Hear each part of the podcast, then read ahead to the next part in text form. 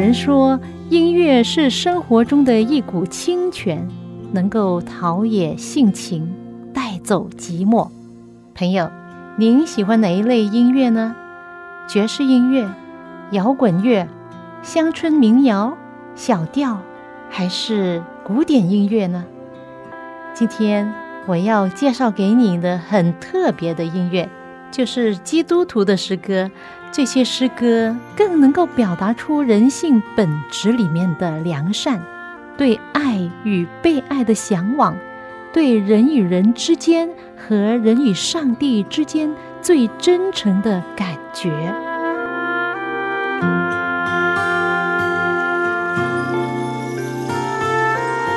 亲爱的听众朋友，您好，又到了我们走进心中的歌节目时间，我是肖阳。欢迎您陪伴我一同走进心中的歌，希望借着美好的诗歌和故事，使得你的一天呢心情都是亮亮的。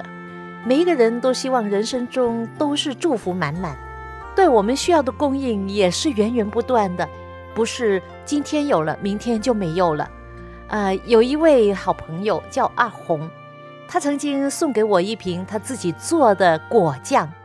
啊，这瓶果酱非常非常的好味道，涂在面包吃啊，哇，真的是超好！每一次我吃的时候都非常珍惜，真的舍不得一下子把它吃完。很不幸的，这瓶果酱不久呢瓶子就见底了，真的是有依依不舍的感觉。我就想阿红啊，你再给我好不好啊？但是又不好意思问他。阿红的丈夫就不同了。因为是自己家做的果酱，他可以要吃多少就有多少，可以有无限量的供应。谁叫他是阿红的丈夫呢？为什么他有多少就有多少，而我只有一瓶果酱呢？真的不公平啊！哈哈，如果我越这样想下去的话，就会影响到我的心态，是不是？我就感到不满足，而且呢，可能会慢慢产生了嫉妒。难道我真的为了一瓶果酱？嫉妒阿红的丈夫吗？老实说，我不会轻易嫉妒人的啊。以前有过，但是可能今天因为祝福满满的人生啊，我应该是忘记怎么样嫉妒人了。与其与所没有的感到不安，不如为我们所有的而感恩吧。朋友，我问你，你每一天有一个杯子，你的杯子可能用来装水、装果汁、装咖啡。茶等等的饮料，你喜欢看见你的杯子满满的吗？在结婚的婚宴上，常常见到人将杯倒满了酒或者是饮料，满的都溢出来了，看上去这杯子不够大。朋友，在你人生之中，你幸福的杯有没有被装满了？以前曾经跟你分享过的一篇我很喜欢的诗篇，《圣经诗篇》二十三篇，作者大卫王，他经历的。福杯满溢，就形容到他幸福的杯啊，满满的就要溢出来了，弄得桌上都湿了。看来杯子不够大，来装上帝所给的福气。他形容到天上的上帝要将福气倒在你的杯子上，一直的流流流流过了杯的边缘，而流到桌子上了。我经历过，我的杯子满满的，满到我装不下了。就是一次我在后院。我们种了许多樱桃、西红柿，非常丰盛的收成。有一次呢，两天都没有收了。我出去收西红柿的时候，我拿着一个大杯，我就一颗颗的从树上摘这些小西红柿放在我的杯上。结果呢，装的满满的，杯子不够大，于是我用手来捧着多出来的小西红柿拿回家，把它倒在一个比较大的容器里面，再出去捡啊。当时真的是很丰富的收获。圣经有一句话说：“各样美善的恩赐和各样全备的赏赐，都是从上头来的，从众光之父那里降下来的。”看来我们的杯子真的是不够大，来装从上头来的各样美善的恩赐和各样全备的赏赐。朋友，你有经历过这样的丰盛吗？各样美神的恩赐和各样全备的赏赐，都是从上头来的，都是从上头来的，从中光之父那里降下。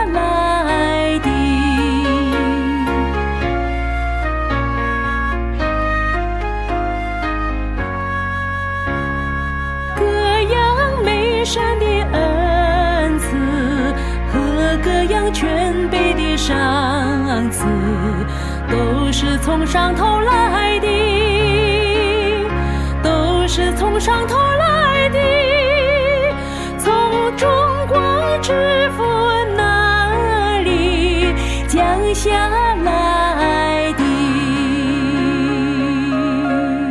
为圣经雅各书一章十七节谱上曲，就成了这首经文歌，分享给你的，是一个美好的应许。上帝对这世人的供应、恩典和慈爱，一直都没有停止过。当年耶稣亲自说了这样的话，他说：“要爱你们的仇敌，为那逼迫你们的祷告，这样就可以做你们天父的儿女。因为天父叫日头照好人。”也照歹人，降雨给义人，也给不义的人，这就是一种博爱精神，并不偏心，也没有歧视。他赐下的阳光、雨露、空气，都是为每一个人的。在节目里面，我分享了不止一次、两次关于耶稣曾告诉我们的浪子回头的故事，你有没有听过呢？你看，这浪子回头的故事里面，那位父亲就是彰显了上帝的爱的这位父亲。他为了迎接浪子回家，所宰的牛是最肥的、最好的，给浪子的袍子穿呢也是最好的，他的供应都是最好的。今天也一样，他要把我们的杯子充充满满，甚至福杯满溢，给我们丰丰富富的恩典。整本圣经唯有一个地方说到上帝叫我们要试试他的，你知道是哪一卷书吗？就是旧约圣经最后那一卷书《马拉基书》。在第三章，上帝亲自的提醒他的百姓要归还十分之一。他说：“因为我是耶和华，是不改变的，所以你们没有灭亡。他的子民没有灭亡，是因为上帝的爱不改变。”当时他对他的子民说：“从你们列祖的日子以来，你们常常偏离我的典章而不遵守。现在你们要转向我，我就转向你们。”哇！我们这位上帝是很有原则的上帝，他不强迫我们，而是苦口婆心的呼召我们来到他跟前，接受他的福气。跟着他又说：“但是呢，你们却问道。”我们如何才是转向呢？哦，原来他在提醒他的子民，他们所忽略的是，他们夺取了上帝的公物都不知道。上帝说：“人岂可夺取上帝之物呢？你们竟夺取我的公物！”哇哦，他们一头雾水，他们就说：“我们在何事上夺取你的公物呢？”又或者他们不是不知道。而是想赖账，上帝就直接告诉他们说：“就是你们在当纳的十分之一和当献的供物上，因为你们通国的人都夺取了我的公物，咒诅就临到你们身上。”哦，原来如此啊！当时犹太国上帝所拣选的子民，通国的人都在十分之一上亏欠了上帝，咒诅就临到。亲爱的朋友，今天你看看这个世界，到处天灾人祸，罪恶泛滥，你知道原因是什么吗？其实最大的原因就是世人已经远离了上帝最初给人的生命律。基督徒缴纳十分之一是上帝给世上的教会的一个祝福人的系统，但是教会却有这么大的亏欠。许多人可能在嘴巴上敬拜上帝，但是却徒有虔诚的外表，内心却不顺从，在确实的行动上却没有尊上帝为圣。注意听以下上帝的话，《马拉基书》三章第十节，他说：“你们要将当纳的十分之一全然送入仓库，使我家有粮。”上帝说：“我家”就是指在地上的教会。就是上帝的大家庭。他说：“以此试试我是否为你们闯开天上的窗户，轻浮于你们，甚至无处可容。”跟着他应许说：“我必为你们斥责蝗虫，不容它毁坏你们的土产。你们田间的葡萄树，在未熟之先也不掉果子。”万军之耶和华说：“万国必称你们为有福的。”因你们的地必成为喜乐之地。哇，这是不是福杯满溢的一种景象呢？但是世人却没有选择这种福气。在二零一九年底十二月份开始，非洲就有蝗虫的灾害，大约三千六百亿只的蝗虫遍布东非农田与大树，画面真的是触目惊心啊！民众面对这样的灾害束手无策，这么多的蝗虫毁坏很多庄稼，没有收成了，使千百万人面临饥饿危险。而我刚才分享到，上帝说：“我必为你们斥责蝗虫，不容它毁坏你们的土产。”上帝这个应许不能实现在世人身上，反而有咒诅来临，其中的原因就是。世人偏离了上帝的诫命和律例，你不遵守生命律，你还想有生命吗？有一个现象就是，人愿意花很多很多的钱寻欢作乐、花天酒地，但是却不愿意奉献给上帝。当基督徒唱到一首圣诗，说：“一切全献上，一切全献上。”我将所有全归耶稣，一切全献上。可能是在说谎，连上帝亲自吩咐的将收入的十分之一交还给上帝都做不到，更不用说一切全献上给耶稣。人愿意花上万的钱请人吃一顿饭，但是对上帝的教会。却不愿意奉献，十分之一是神圣的，但是却被人夺去了。本来我们的人生可以丰丰富富、福杯满溢，但是因为人对上帝的亏欠，咒诅就代替了福气。许多人终日追逐那些想得到的东西，但是很多时候上天却不给你，却不让你得到你想要的东西，以致心中就产生不平衡。而人们所追逐的那些东西啊，都是短暂的；而相反的，如果我们着重于那些不会消失、能够持续永恒的，着重于上帝所给我们的丰盛是能够持续永恒的，那你想想，这是一种怎么样的光景呢？可能使我们的心灵满满的，而不再缺乏什么。圣经告诉我们说，只是罪在那里增多。恩典就在那里越发丰盛了。是的，朋友，太平洋的一条鱼会担心水会干吗？绝对不会。海洋有丰丰富富的水，永远不会干掉。天上的飞鸟会担心需要足够的空间去飞翔吗？不需要，因为辽阔的天空有丰富的空间让它飞。而真真正正信靠耶稣的基督徒，是否会担心上帝恩惠慈爱的杯子会流干吗？有一些人可能会，因为他们没有看懂上帝的丰盛。朋友，你呢？你有没有感觉到上帝所给你的杯子是满了恩惠、怜悯、慈爱呢？你会担心你所做错的事，或者是所犯过的罪，会太大？以致阻挡了上帝给你的恩慈，给你的赦免吗？这里我想起在新约写许多书信的那位保罗，他是基督耶稣的使徒。在他遇见耶稣之前，他是一位追杀基督徒的杀人犯。如果他活在过去的阴影之中，是怎么样的一种人生呢？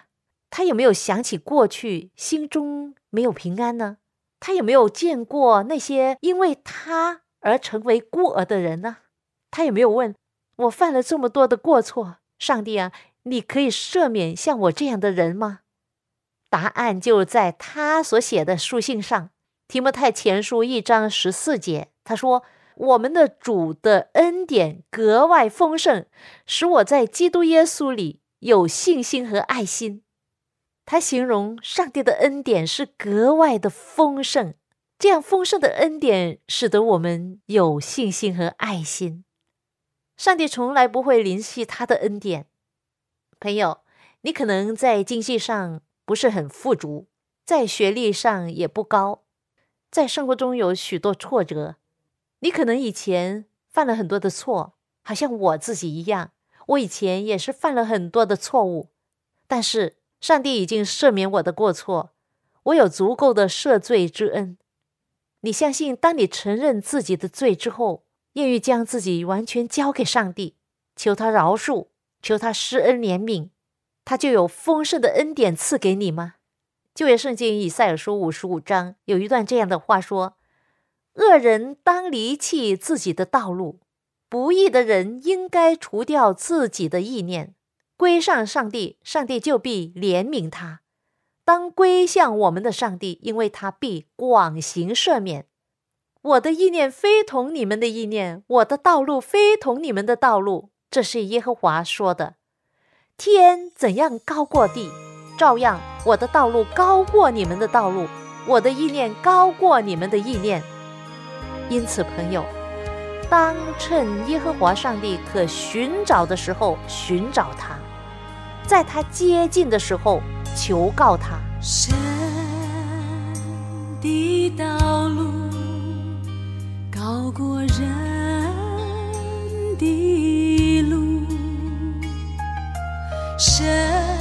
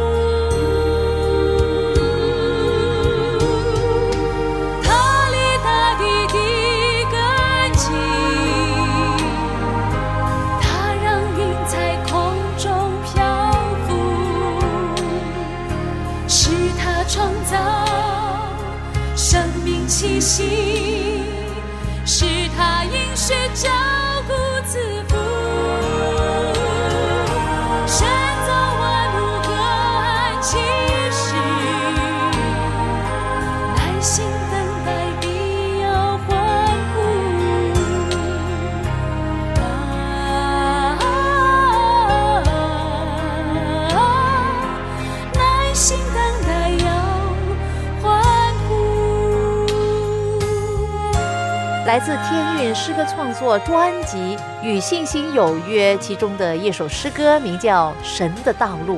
我很喜欢这首诗歌，就是根据以赛尔书五十五章第八节里面的信息。亲爱的朋友，你见过大瀑布吗？我去过世界上最大的瀑布，就是在美国和加拿大边境的尼瓜拉瓜大瀑布。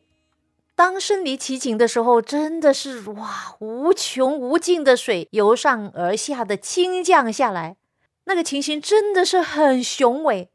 上帝给人的福气也会倾降到你的生命中，这个福气包括平安、喜乐、恩惠、慈爱、健康、希望、永恒的生命，这些都是我们的福杯，上帝要充得满满的。在这世界上，多少人患病，特别是患了癌症、不治之症。如果我们用上帝的眼光来看世人的话，我们就不只是渴望这些病人得到医治，渴望只是今生的短短的生命。你会望得更远。你失去了的亲人，如果你跟他们都是耶稣真正的跟从者的话，上帝会给你将来与家人重逢的应许。面对死因幽谷的人。上帝给他复活的盼望，对迷惑的人，他有圣经中宝贵的真理亮光。上帝赐给我们人生的希望，真的是丰丰富富。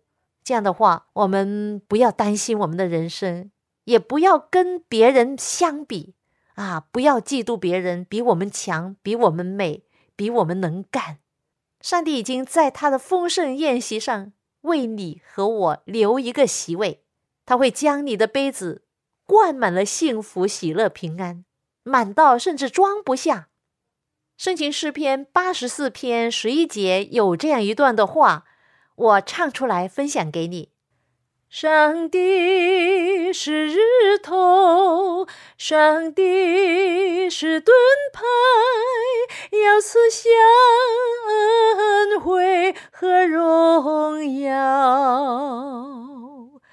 上帝是日头，上帝是盾牌，要赐下恩惠和荣耀。他为上留下一样好处不给那些行为正直的人，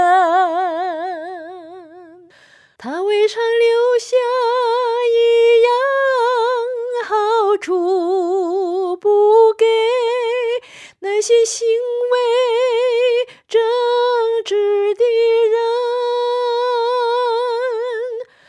主啊，依靠你的人变为有福。他不会留下好的东西不给我们的。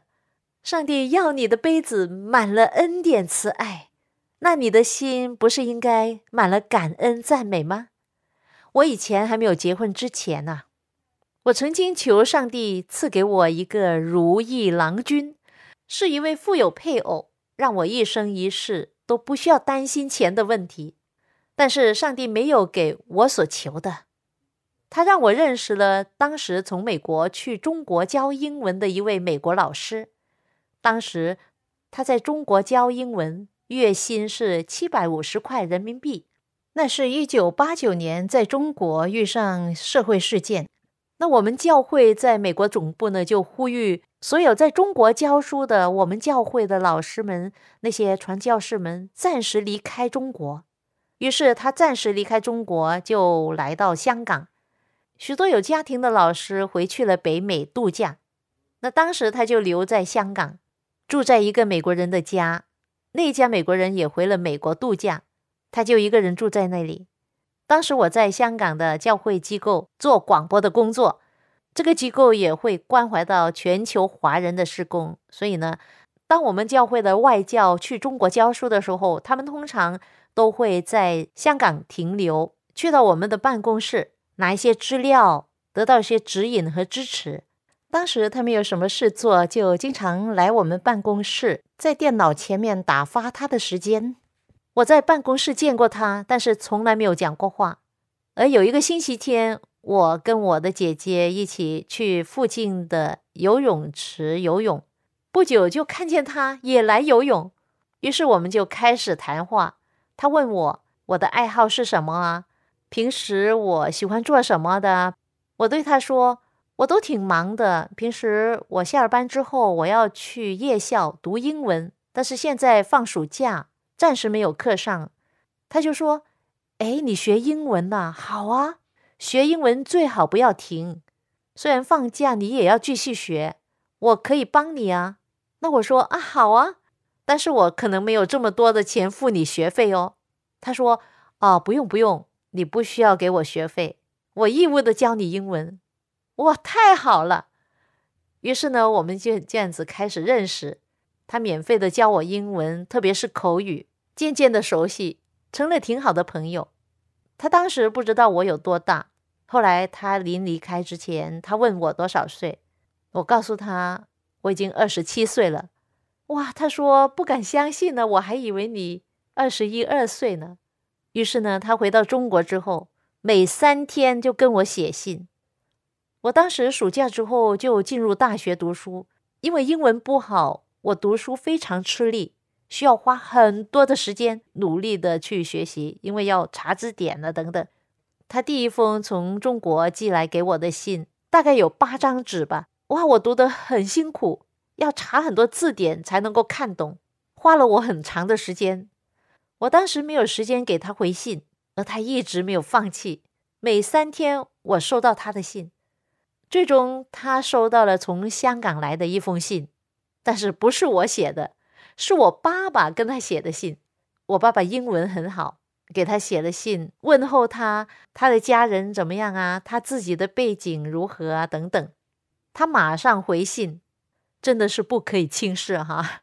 马上回信给未来的岳父大人。当我父母亲了解到他的背景之后，都非常的开心，也觉得他这个人很爱上帝，很孝敬父母。结果呢，一年之后我们就结婚了。在期间，我去大陆他的学校探访他一个星期，然后他在春假的时候也回来香港两个星期。一年之后，他就辞掉了那边在中国的教学，来到香港跟我结婚。结婚之后，他就在香港清水湾我们的大学教英文，而我也继续在那边读书。我嫁给他的时候是他最穷的，你可以想象他在中国教了两年书，七百五十块一个月，而我的梦想是要嫁给一位有钱人。那时候我在香港很羡慕那些有钱人，希望自己也跟他们一样有钱。后来结了婚。九年之后有一个孩子，就是我们的女儿，现在已经二十一岁，我才终于发现，上帝是我的牧者，我必不是缺乏这句话的含义。我相信我一定比所有不相信上帝的有钱人幸福的多了。这个福气不只是这一生一世，而是永恒。